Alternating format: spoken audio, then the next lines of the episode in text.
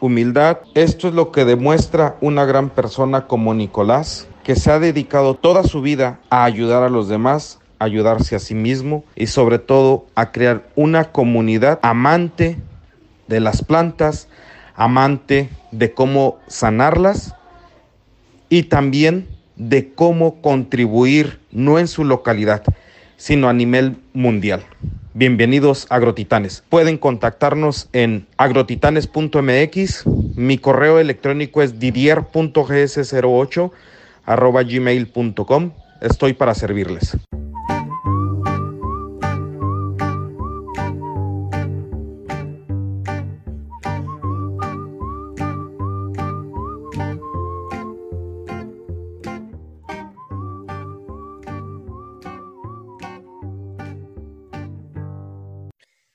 Hola Didier, bueno, antes que nada, muchísimas gracias por, permitirme participar eh, de este proyecto que estás realizando. Saludo a toda tu audiencia, un cordial saludo para, todos.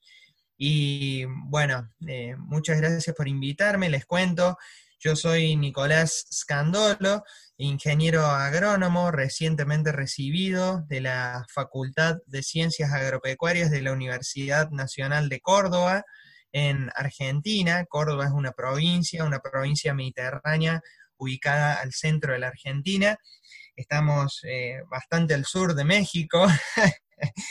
y mm, bueno, dentro de, la, dentro de mi paso por la universidad, me dediqué o me especialicé, si se quiere, en el área de la fitopatología, que es el área que estudia las enfermedades de, de los cultivos. Eh, principalmente todo lo relacionado a los hongos, a las bacterias y a los virus. Eh, allí estuve cuatro años eh, en la universidad especializándome en esta rama. Cuando terminé mis estudios, decidí crear una cuenta de Instagram que actualmente estoy registrando, o sea que ya pasa a ser una marca, que es Fitopatología Académica. Eh, en fitopatología académica lo que hago es compartir imágenes de las distintas enfermedades que afectan a los cultivos con una breve descripción eh, tomada de autores, tomadas de fuentes confiables sobre esa enfermedad. Por eso el nombre de académica, ¿eh? porque no solo es compartir imágenes, sino es compartir imágenes con un pequeño texto sacado de fuentes confiables. Y por otro lado, eh, he creado recientemente un laboratorio agropecuario, un laboratorio privado eh, destinado principalmente también a, la investigación y a los análisis eh, de diagnóstico de las distintas enfermedades que afectan a los cultivos. Así que por un lado tengo esta cuenta de Instagram, Fitopatología Académica, y por el otro lado tengo este laboratorio agropecuario privado eh, llamado Caesar Lab, donde hago investigación eh, y hago toda la parte de negocios. Así que bueno, esa es un poco mi, presentación. Muchísimas gracias con darme esta oportunidad de entrevistarte. Fíjate, mi estimado eh, Nicolás, me gustaría que si nos pudieras contextualizar hacia dónde o cómo, cómo ha sido tu vida enfocada en el campo o cómo interactuaste o tu acercamiento con los productos de la tierra? Bien, te cuento, Didier, que yo nunca, nunca tuve campo, es más, nací en una ciudad alejada de, todos los campos, pero mi padre vino, eh, nació en un pueblo rodeado de campos y él se vino a estudiar a la, a la gran ciudad cuando era joven. A partir de ahí nunca más volvimos, eh, volvió a vivir en el campo, así que yo me crié rodeado de edificios, rodeado de casas, de cemento, por eso no tuve un contacto íntimo con el campo de niño, pero a medida que yo lo iba acompañando a mi padre cuando volvía de visita hacia su pueblo, yo veía eh, eh, esos campos, esas, esas, vacas lecheras, porque principalmente en su región se hacía, había tambos donde había, eh, hacían lechería, ¿no? Ganado lechero, hablando argentino. Entonces yo miraba todos esos campos, esas extensiones, esos animales, y ya iba sintiendo dentro mío una atracción por el campo pero sin saber que luego me iba a dedicar a eso. En los últimos años de, mis estudios eh, en la escuela, eh, acá se lo conoce como primaria y secundaria, en los últimos años de la secundaria, antes de ingresar a la universidad, cuando ya me estaba planteando qué iba a estudiar, empecé a pensar en eh, que me gustaba la parte de la naturaleza, la parte de la biología, pero quería relacionarlo con la ayuda a las personas. Y no es que los biólogos no ayuden, al contrario, ayudan muchísimo a las personas, pero sentía que eh, el agrónomo de alguna forma podía llegar a tener más contacto con las personas y eh, también me pasaba que yo veía en la ciudad eh, personas buscando comida en la basura y eso me movilizaba. Entonces digo, no, tengo que buscar algo en donde esté en contacto con la naturaleza y al mismo tiempo donde pueda ayudar a las personas. Entonces eh, tuve esta utopía de estudiar una carrera para darle de comer a las personas para que no tuvieran que buscar más comida en la basura. Estamos hablando que yo tenía 16 años, ¿no? Por eso ese pensamiento utópico. Y ahí fue que eh, tuve mi primer contacto con el campo ya dentro de la universidad, dentro de, la facultad, íbamos a, los campos, íbamos a hacer nuestros estudios, nuestras prácticas, y ese fue el primer contacto, si se quiere, directo con la producción agropecuaria, ¿no? A pesar de mi infancia yendo a, visitar a esta otra familia que vivía en el campo. Así que ese ha sido mi contacto con los productos del campo, ya dentro de la universidad. Fíjate que me, suena mucho a lo que en una, en una de las entrevistas anteriores que decía el, Daniel Marcos se llama, que decía que cuando tú quieres realmente ayudar a los demás, te tienes que primero brindar tú con las herramientas de ponerte la mascarilla para poder ponérsela a los demás. A lo mejor en ese sueño utópico, como lo, como lo dices tú, lo veías de que primero tenías que fortalecerte para poder ayudar a los demás. Y es un principio de vida muy, muy, muy, muy padre que lo externas de esa forma, lo cual agradezco mucho que tengas esa, esa humildad de, de, entregarnos esta, estas enseñanzas de vida. Por, el, por otra, otra situación, mi estimado eh, Nicolás, tú tienes actualmente una, una interesante o muy extenuante o muy intensivo ritmo de trabajo. O sea, a final de cuentas tienes que estar muy capacitado en la parte del laboratorio y del manejo de las enfermedades dentro de con los ambientes controlados y también con el campo y aparte con la tecnología. Todo eso debe tener unas grandes fortalezas y me gustaría preguntarte cómo empiezas tu día, mi estimado Nicolás. Bien, te cuento que mm, mi día comienza relativamente temprano, no tan temprano porque soy partidario de que el cerebro necesita descansar lo suficiente para poder luego funcionar durante todo el día. Entonces, eh, entre las siete y media y ocho de la mañana, yo ya estoy despierto, realizo mi desayuno e inmediatamente me pongo en actividad ya sea, por ejemplo, eh, respondiendo las eh, preguntas que me realizan las personas por Instagram o por Facebook, porque a pesar, más allá de que yo eh, publico imágenes, también recibo un montón de mensajes de personas que me envían una foto de plantas que tienen en sus hogares o productores que me mandan fotos de sus cultivos y me, hacen preguntas de qué tipo de enfermedad puede tener o qué tipo de plaga los puede estar afectando. Entonces le dedico una hora, una hora y media a responderle a uno por uno con un audio, porque me parece mucho más cercano por ahí que, que un mensaje de texto Entonces, y eso realmente me, insume bastante tiempo. Luego, si, tengo algún material para publicar, también eh, me dedico tranquilo a buscar bibliografía sobre esa enfermedad realizo la publicación en, las redes sociales y ya después empiezo a, por ejemplo, si tengo algún trabajo que hacer en el laboratorio, como realizar algún aislamiento de algún patógeno o hacer algún análisis de algún cultivo o de semillas, bueno, me dedico a esa parte, tengo el laboratorio separado de la casa, así que de alguna forma es como un lugar de, paz para mí, porque estoy yo solo, en silencio, junto con todos los instrumentales del laboratorio, y aquí me pongo a trabajar y al mismo tiempo también aprovecho el silencio para pensar en mi vida.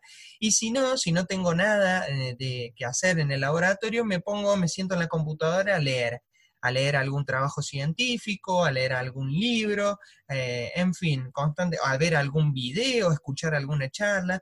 Siempre trato de mantener el cerebro formándome, capacitándome, y si no me puedo capacitar, haciendo algo para el laboratorio, para la empresa o para las redes.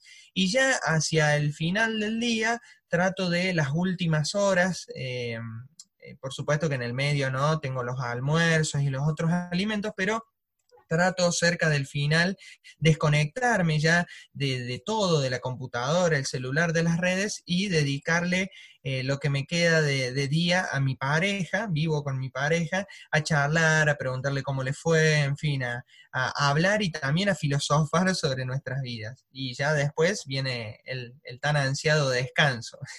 ok, dime, ¿de dónde nutres la parte de las capacitaciones y sobre todo también de dónde nutres tu, conocimiento para poder dar y responder en las redes sociales, mi estimado Nicolás.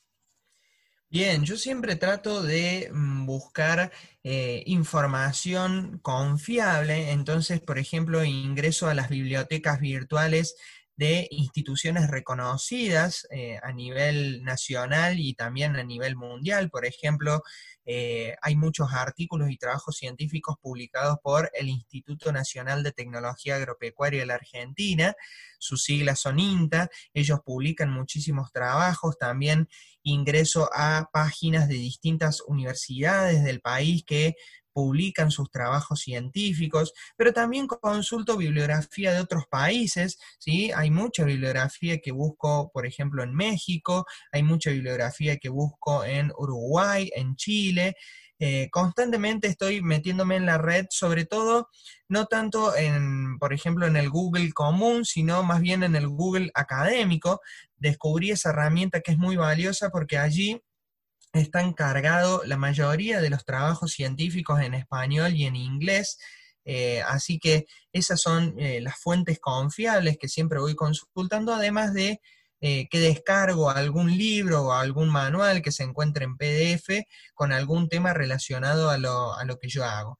Y al mismo tiempo, creo que YouTube es una herramienta muy valiosa. Allí hay muchas charlas técnicas que publican las empresas o que publican también estas instituciones entonces eh, trato de, sentarme, de escuchar, ver cómo explican los distintos técnicos científicos y también voy tomando eh, algunas cuestiones pedagógicas, ¿no? No solo me quedo con el conocimiento, sino también me quedo con la forma que tienen de transmitir ese conocimiento.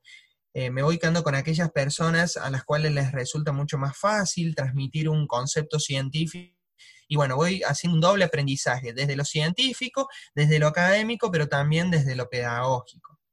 Muy interesante esa parte de, cómo el, hecho de buscar para poder transmitir te genera un conocimiento. Fíjate que se me viene como que preguntarte eh, la, situación de saber cómo es el marco agrícola en, en, Argentina, si tendrás algunos datos de cuánto se cosecha de, maíz o, enmarcar el, mercado argentino de, agrícolas. ¿Lo, tendrás contextualizado, mi estimado? Mira, sinceramente no tengo los números eh, en mente, los números precisos, porque mm, como Argentina eh, es un país muy grande, cada provincia o cada región produce y toda esa información va a las distintas bolsas de cereales, las bolsas de cereales son organismos que van acopiando esa información de cuántas hectáreas se han sembrado, de distintos cultivos, cuántas hectáreas se han cosechado, rendimientos, etcétera, y todo eso después termina, eh, lo termina receptando eh, otras bolsas de cereales a nivel nacional que procesan toda esa información. Lo que sí te digo es que Argentina eh, es un país, eh, más bien diría yo, cerealero, si se quiere, un gran productor de maíz, un gran productor de soja. La mayor eh, parte de la producción nacional se va en el cultivo de soja y en el cultivo de maíz, y ya después tenemos otros cultivos de gran, de gran importancia, como es el trigo, por ejemplo, pero también hay otros cultivos que si bien no ocupan un gran volumen dentro de la producción nacional, son extremadamente importantes para el país, como lo es, por ejemplo, el cultivo del maní, que solamente se hace en la región de Córdoba. Córdoba es, una provincia relativamente grande, pero es una de las tantas provincias que tiene el país. Sin embargo, la producción de maní en Córdoba es eh, muy importante para el país porque somos uno de los principales exportadores y abastecedores de maní a nivel mundial, para que vos entiendas cómo, a pesar de que el maní no ocupa un gran volumen, sí eh, es un cultivo de gran importancia. También tenemos otros cultivos, como lo es el garbanzo, que también se hace en algunas regiones. Es poca la cantidad de hectáreas que se hace, pero es de gran importancia para la economía. Y después, al ser un país, Argentina, que tiene todos los climas, eh, gracias a Dios estamos bendecidos en ese sentido, tenemos un montón de climas, suelos fértiles, etc. Eh, es también gran productor de frutas y verduras. Por ejemplo, la zona del sur de Mendoza es productor y exportador de ajo, productor y exportador de cebolla. También somos un gran productor y exportador de cítricos, de limones que van hacia Estados Unidos, de naranjas, de otros cítricos. O sea que eh, es muy variada la, producción que existe en Argentina. La verdad no tengo ahora los números en mente, pero sí lo que yo quiero que, vos sepas es esto, que no solamente, a pesar de ser un país, un granero, un cerealero, también hay otros cultivos eh, que no son granos, pero que son igual de importantes para, para el país. Interesantísimo. Ahí creo que también me gustaría preguntarte, mi estimado eh, Nicolás, y, realmente me llama mucho y, me emociona mucho preguntarte esto, porque siendo una persona que está tan, tan, tan dentro de las redes sociales, tan dentro de, las, de la parte científica, tan dentro de la, de la parte tecnológica, ¿cuáles han sido los desafíos a los cuales te has enfrentado en la agricultura o en el, o en el tema agrícola que te hayan puesto a, mover toda la capacidad, tanto emocional, técnica, filosófica, científica, que digas, este fue el que me movió en todos esos sentidos? Bueno, creo que a pesar de que, mm, digamos, saliendo del tema de la fitopatología, eh, yo me especialicé en esta rama, pero mm, más allá de eso, creo que lo que lo que siempre me ha motivado es el tema de cómo transmitir la información. ¿Y por qué lo digo esto? Eh, a pesar de que hay muchos profesionales en Argentina, también hay muchos productores, muchos más productores que profesionales, que mm, a veces eh, no tienen nuestra profesión o no comparten nuestra profesión. No son ingenieros, eh, no son técnicos. Hay muchos productores que son abogados, contadores o simplemente que no han terminado eh, la escuela, no han por, por, por, una cuestión cultural no han podido finalizar sus estudios. Entonces, muchas de estas personas por decirlo de alguna forma, no hablan el mismo idioma técnico que hablamos nosotros, los que por ahí hemos estudiado una carrera universitaria. Y siempre yo, mm, a, mí me ha gustado mucho observar, soy una persona bastante observadora, y me gusta, me gusta ver cuando mm, eh, una persona, un técnico, un profesional le está explicando un concepto en lo que respecta, por ejemplo, al manejo o a la producción a un productor, me gusta ver los gestos de el que está recibiendo la información para darme cuenta si esa persona está entendiendo el vocabulario o lo que le está queriendo decir el, el profesional. Y eso me ha llevado a ver cómo muchas veces no, eh, las personas no interpretan correctamente lo que uno les está intentando decir por el simple hecho de que no, repito, no hablamos, entre comillas, el mismo idioma, hablamos el español, pero el idioma técnico a veces es difícil de entender. Entonces eso es lo que a mí me ha movilizado a... Eh, trabajar sobre la forma en la que se transmiten los conocimientos. Eh, ya sea que, repito, me toque en la fitopatología o me toque en cualquier otro conocimiento que yo tenga que transmitir desde lo profesional. Así que mm, creo que siempre eh, me he ido formando, he ido buscando formas, técnicas, etcétera, para bajar ese conocimiento que a veces es abstracto, porque uno lo saca de un libro y se lo tiene que llevar a una persona que no ha estudiado lo mismo. Bueno, he ido en todo, esto, en todo este tiempo trabajando en mi forma de comunicarme para que esas personas puedan recibir el mismo conocimiento que otro compañero de trabajo o de profesión. Así que mm, no sé si he respondido tu pregunta. Pues sí, mucho ha sido de eso, de, cuál ha sido el principal reto que te enfrentas y qué, qué, situación tan, tan, digámoslo así, plana en el sentido literal, pero tan compleja al momento de interpretar el lenguaje científico, el lenguaje tecnológico para decir, es esto. Y esa, esa simpleza habla de tener mucho conocimiento. Si no tienes ese conocimiento, no vas a poder hablar con esa simpleza. Me imagino que hacia allá iba la, o hacia allá va la situación, ¿no? Exactamente, el conocimiento es la base de todo. Uno tiene que estar siempre bien nutrido académicamente con las últimas actualizaciones para después poder transmitir eso. Ahora el desafío es, eh, como bien vos decías, ¿cómo hago para traducir ese conocimiento a una forma simple que todas las personas puedan entender. Porque convengamos que en la ciencia todos los científicos investigan y generan trabajos científicos para la sociedad. Pero muchas veces vemos que esos trabajos científicos publicados en revistas o publicados en sitios no son fáciles de entender por las personas. A ver, el Estado nos paga a los científicos para que generemos conocimiento que ayude a la sociedad. El tema es que a veces generamos conocimiento, pero ese conocimiento queda inentendible para la sociedad por los, eh, las formas en las que se redactan, las formas en las que se publica ese conocimiento. Entonces, yo creo que el desafío está en eso, en decirle, bueno, Ustedes, ustedes, sociedad, nos han pagado los estudios a nosotros. Ustedes nos han permitido que nosotros investiguemos. Ahora, ¿cómo hacemos nosotros para mostrarles a ustedes qué hemos descubierto o qué hemos investigado que les va a servir a ustedes en su vida diaria? Y yo creo que ahí está el desafío, en traducir eso a un término simple para que las personas digan, Qué interesante. Mira vos, ahora entiendo qué trabajo estaban haciendo. Entiendo que esta investigación me puede servir a mí para producir más alimento de esta forma, para protegerme de una plaga de esta otra forma. Entonces creo que ahí está el desafío, por lo menos como lo veo yo, ¿no?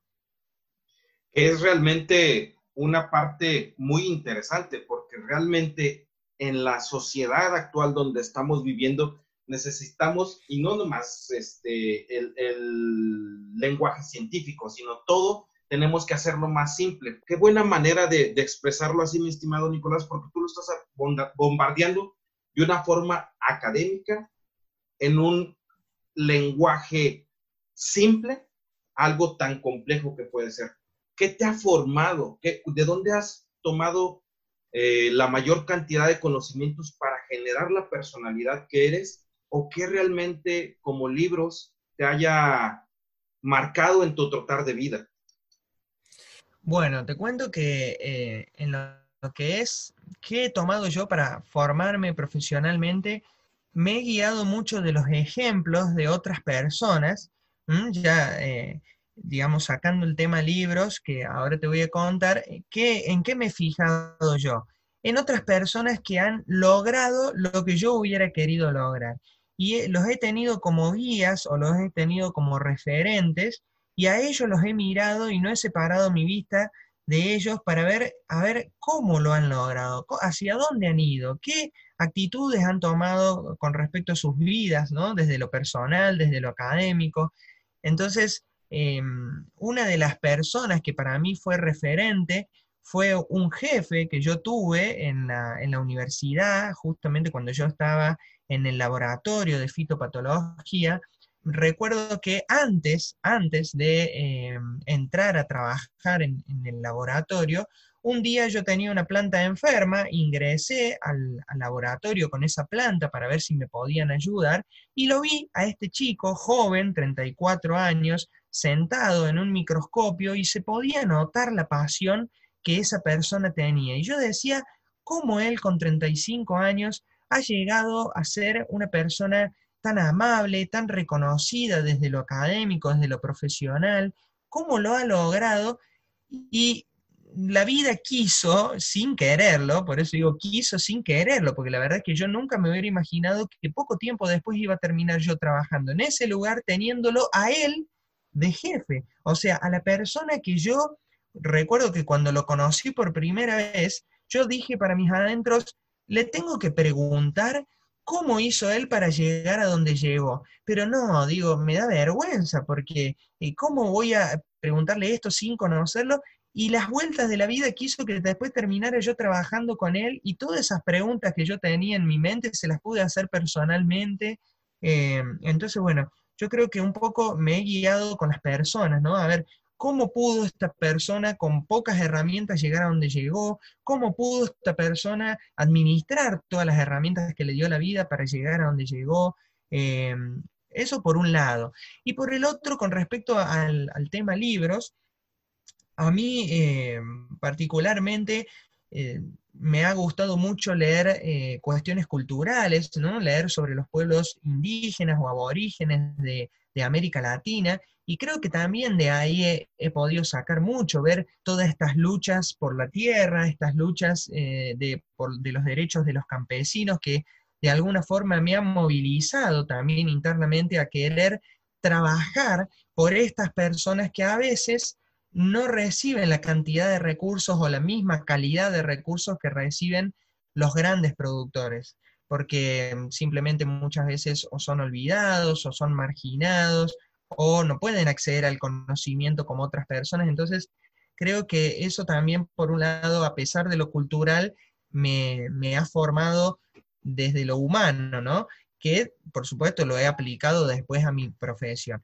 Y, por supuesto, todo el, grupo de libros desde lo académico, ¿no? Libros que, de distintos científicos, eh, libros de em, distintas instituciones, como te comentaba recién.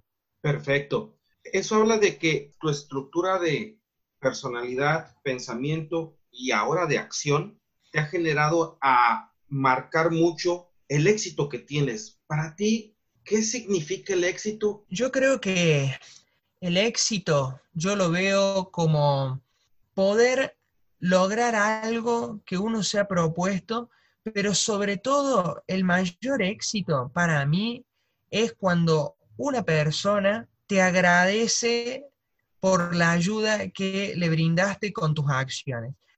Te agradece o no, no importa, no, no es que uno haga las cosas por el agradecimiento, pero creo que el éxito está ahí, en haber hecho algo con tu vida que haya podido eh, ayudar a otros. Yo creo que no hay mayor éxito que ese. Y por supuesto que eso va de la mano con, con esto que te comentaba de proponerse algo y lograrlo, a pesar de que uno tropiece una y mil veces. Eh, para mí, el fracaso solamente se logra cuando uno se rinde. Ahí realmente uno ha fracasado, cuando no, no ha vuelto a, levantar los brazos, no se ha vuelto a levantar. Pero mm, el éxito es, es eso, es tropezarse, es caerse, es levantarse, sacudirse el polvo, seguir caminando cometer mil errores, aprender de esos errores y seguir avanzando hasta lograr ese sueño que uno tiene y sobre todo que ese sueño ayude a otra persona. Así por lo menos lo veo yo al éxito. ¿Y qué fortalezas me decís eh, he tenido? Bueno, yo soy un agradecido de, Dios y de la vida porque eh, me he dado cuenta que todas las personas tenemos dones, todos tenemos dones.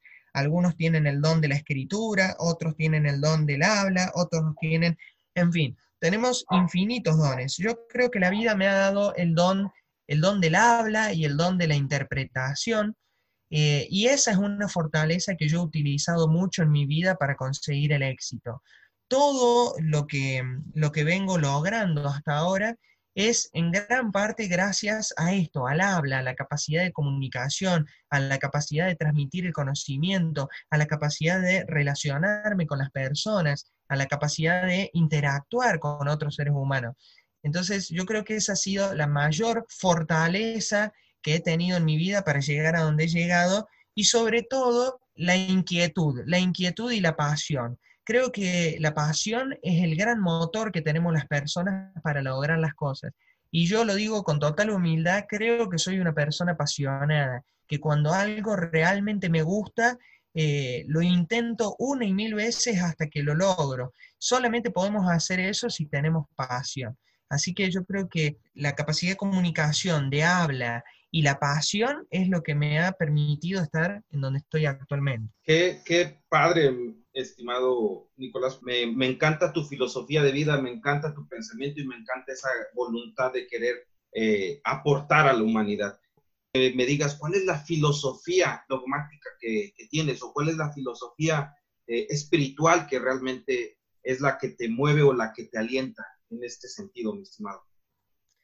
La filosofía que tengo la, la he tomado del cristianismo, más allá de, mi religión, yo creo que las religiones las hacen los hombres, el mensaje que, nos transmite la Biblia, el mensaje que transmite Cristo, a pesar de que después nos demos cuenta que existió o que no existió, no importa. Ese, ese mensaje profundo que tiene la Biblia es el que yo tomo para el día a día, porque creo que eh, a pesar de que nos pueda gustar o no la Biblia, allí realmente se exponen todas las miserias que tenemos como seres humanos y qué cosas deberíamos nosotros hacer o cómo deberíamos comportarnos para llevar la paz entre todos, ¿no?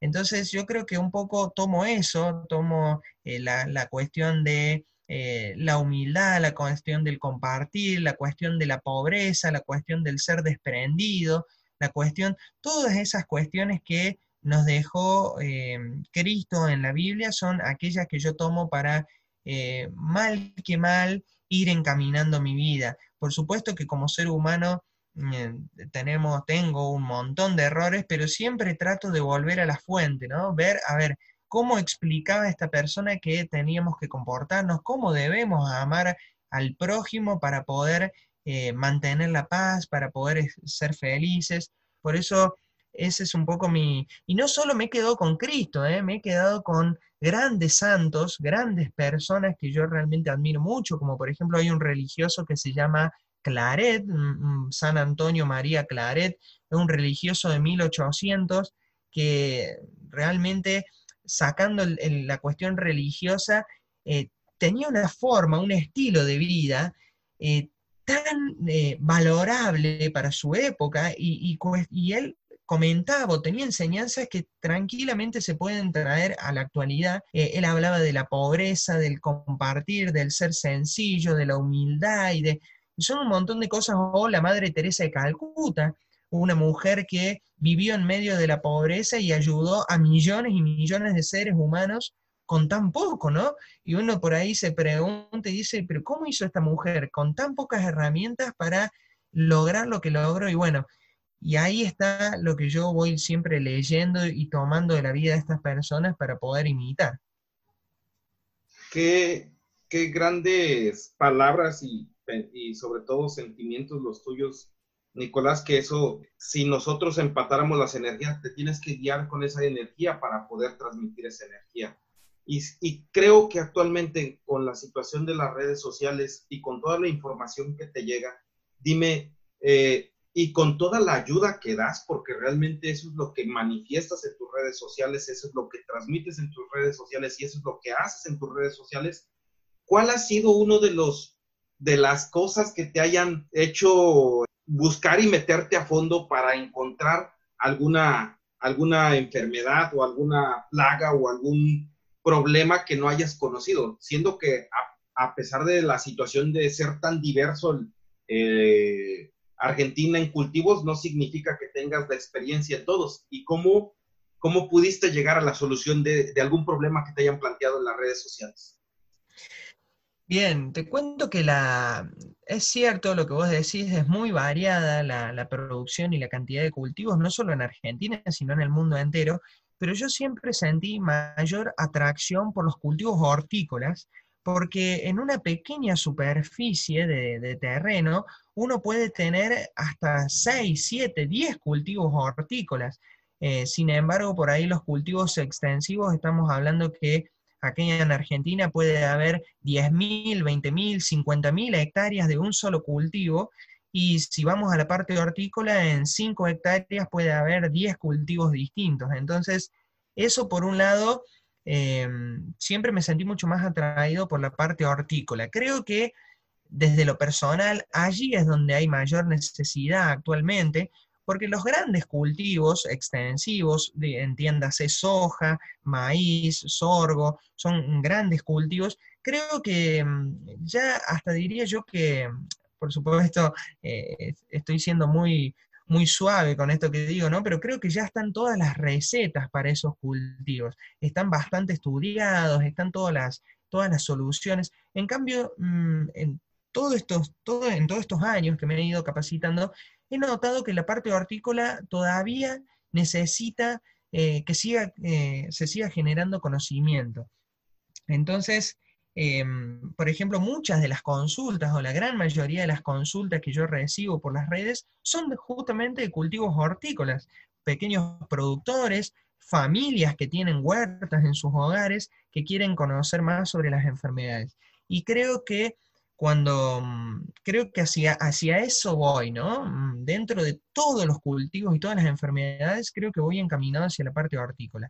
Sin ir más lejos, me impactó mucho, por ejemplo, mm, leer cuando, en mis épocas de estudio, cuando eh, me enteré que en 1800 hubo una gran hambruna en Irlanda ocasionada por una enfermedad eh, causada por un hongo llamado Phytophthora infestans en papa, que mató a millones de personas. Y hasta el día de hoy muchas veces todavía se está eh, estudiando a ver qué, con qué producto podemos controlar fitóftora, que no sea un producto químico. O sea, hasta el día de hoy se, sigue, siguen buscando soluciones agronómicas sustentables con el ambiente que dejen de lado el uso de agroquímicos o por lo menos que lo disminuyan.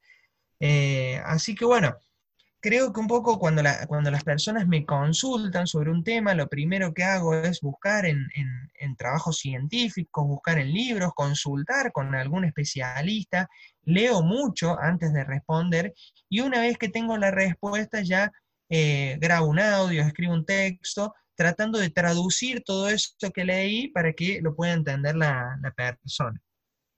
Híjole, qué, padre, mi, estimado Me emociona mucho todo lo que nos compartes.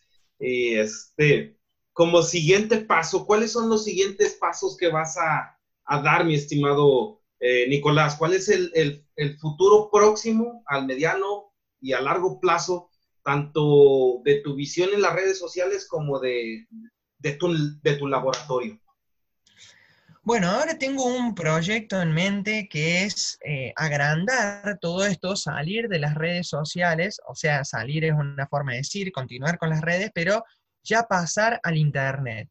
Entonces, uno de los proyectos mm, claves que tengo en el que ya estoy trabajando es generar una página web eh, de fitopatología académica donde se puedan cargar todas las enfermedades en imágenes y en texto todas las enfermedades que afectan a los cultivos a nivel mundial.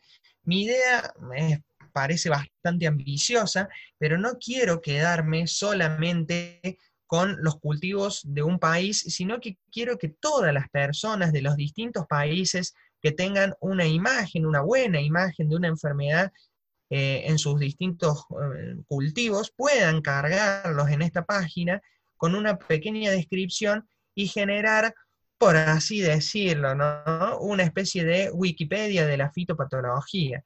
Pero es un proyecto, por supuesto, muy ambicioso y que eh, se va a dar a mediano plazo.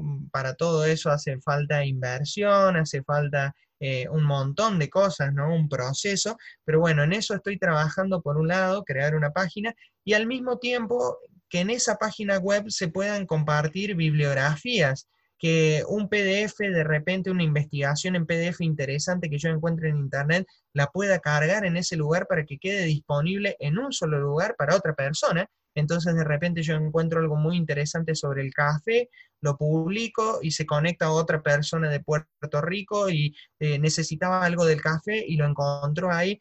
La idea es hacer una página web colaborativa donde todos puedan compartir sus imágenes, puedan compartir experiencias, conocimientos e información. Ese es el proyecto, te diría, en el que estoy ahora más abocado. Estoy trabajando en eso y, por supuesto, el laboratorio que si bien ahora solamente estoy haciendo diagnóstico de enfermedades, eh, sigo pensando en agrandarme y en empezar a realizar otro tipo de servicios, ¿no? Análisis del suelo, de agua, eh, análisis de calidad de semillas, etc. Así que estos son por el momento los dos ejes en los que tengo puesta toda la atención en este momento. Serías, digámosle así, la biblioteca agrícola más grande del mundo. Ojalá, ojalá. Eso sería una bendición. Sería una bendición. Yo creo que la utopía es lo que nos permite avanzar, más allá de que luego no se eh, pueda concretar, pero si uno no tiene una utopía no puede avanzar en un proyecto. Así que yo por lo menos sueño y camino hacia allí, más allá de que después se dé o no se dé. pero está muy padre eso. La verdad es que viéndolo desde un punto de vista eh, también comercial o poniendo números o alguna situación de este tipo, hay una gran necesidad de tenerlo, ¿eh? una gran necesidad de tener ese tipo de herramientas. Mi estimado, la verdad es que me has compartido mucho, te agradezco y, bendigo mucho el, el hecho y el tiempo que me has dado. Me gustaría preguntarte si el día de hoy empezaras a realizar tu biografía personal o tu biografía como tal, ¿con qué frase empezarías? Ay, qué pregunta realmente difícil. ¿Con qué frase empezaría mi biografía? Bueno, creo que con sería sería así el inicio. La persona que no se quiso rendir nunca. Creo que esa sería la frase con la que, con la que comenzaría mi libro, porque a pesar de que he tenido un montón de trabas y caídas a lo largo de mi vida, eh, nunca me he querido rendir y porque no creo que, la, que rendirse sea una opción para ninguna persona. Yo creo que cuando alguien se propone algo, eh, a pesar de las dificultades, porque nada es de color de rosa y siempre vamos a tener dificultades, yo creo que rendirse no es una opción. No es una opción. Entonces, em, repito, a pesar de que he tenido un montón de caídas, siempre eh, me he levantado como he podido, solo, con ayuda de otros seres queridos, amados, y he continuado hacia ese objetivo. Entonces yo creo que me pondría así, la persona que intentó o no rendirse nunca, o que nunca quiso rendirse. Híjole, qué frase de tanto poder. Mi estimado Nicolás, te agradezco mucho, muchísimas gracias. Para mí eres un verdadero agrotitán y me queda más, nos queda un poco de tiempo y me gustaría que nos compartieras tus formas de contacto. Bien, bueno, antes que nada te agradezco a vos, Didier, por la oportunidad, por permitirme ser parte de, este proyecto increíble que tenés. Yo he escuchado las notas que le has hecho a, otras personas y realmente es algo fascinante porque lo que estás haciendo es compartir experiencias de vida que nos ayudan a otros también. Porque yo escuchaba a otras de las personas que vos entrevistabas y veía sus vidas y escuchaba eh, cómo llegaron a donde llegaron y todo lo que tuvieron que atravesar y, sus problemas, pero también sus éxitos. Y realmente es algo que eh, nos fortalece, a los que los escuchamos por lo menos nos fortalece. A mí me ha fortalecido mucho porque mm, digo, claro, esta persona de Estados Unidos, esta persona de México, esta persona ha tenido una vida en algunos puntos similares y mira cómo ha logrado salir, mira cómo ha logrado eh, avanzar. Entonces, eh, realmente te agradezco a vos por este trabajo que estás haciendo porque a pesar, digamos, del, contenido empresarial, comercial y todo, también tiene un gran contenido humano motivacional. Así que yo te estoy agradecido con vos y mm, te cuento que, bueno, en, Instagram nos pueden encontrar como fitopatología académica, lo mismo que en Facebook. También nos pueden encontrar con el nombre del laboratorio, CISER, las dos con C, CISER Lab. ¿eh? CISER, para el que lo quiera saber, es el nombre científico del garbanzo, Cicer arietinum. Si bien no me dedico exclusivamente al garbanzo, el garbanzo fue el primer cultivo que me vio nacer en la fitopatología, por eso un poco eh, en honor al garbanzo fue que le puse al laboratorio Cicer Lab. Eh, pero por supuesto me dedico a todos los cultivos. Lo mismo también nos pueden encontrar así en LinkedIn eh, y en otras, en Twitter también. Y si no, el correo electrónico, que es muy fácil, es fitopatología académica, todo junto, fitopatología académica, arroba gmail.com o cicerlab arroba gmail.com. Muchísimas gracias, mi estimado.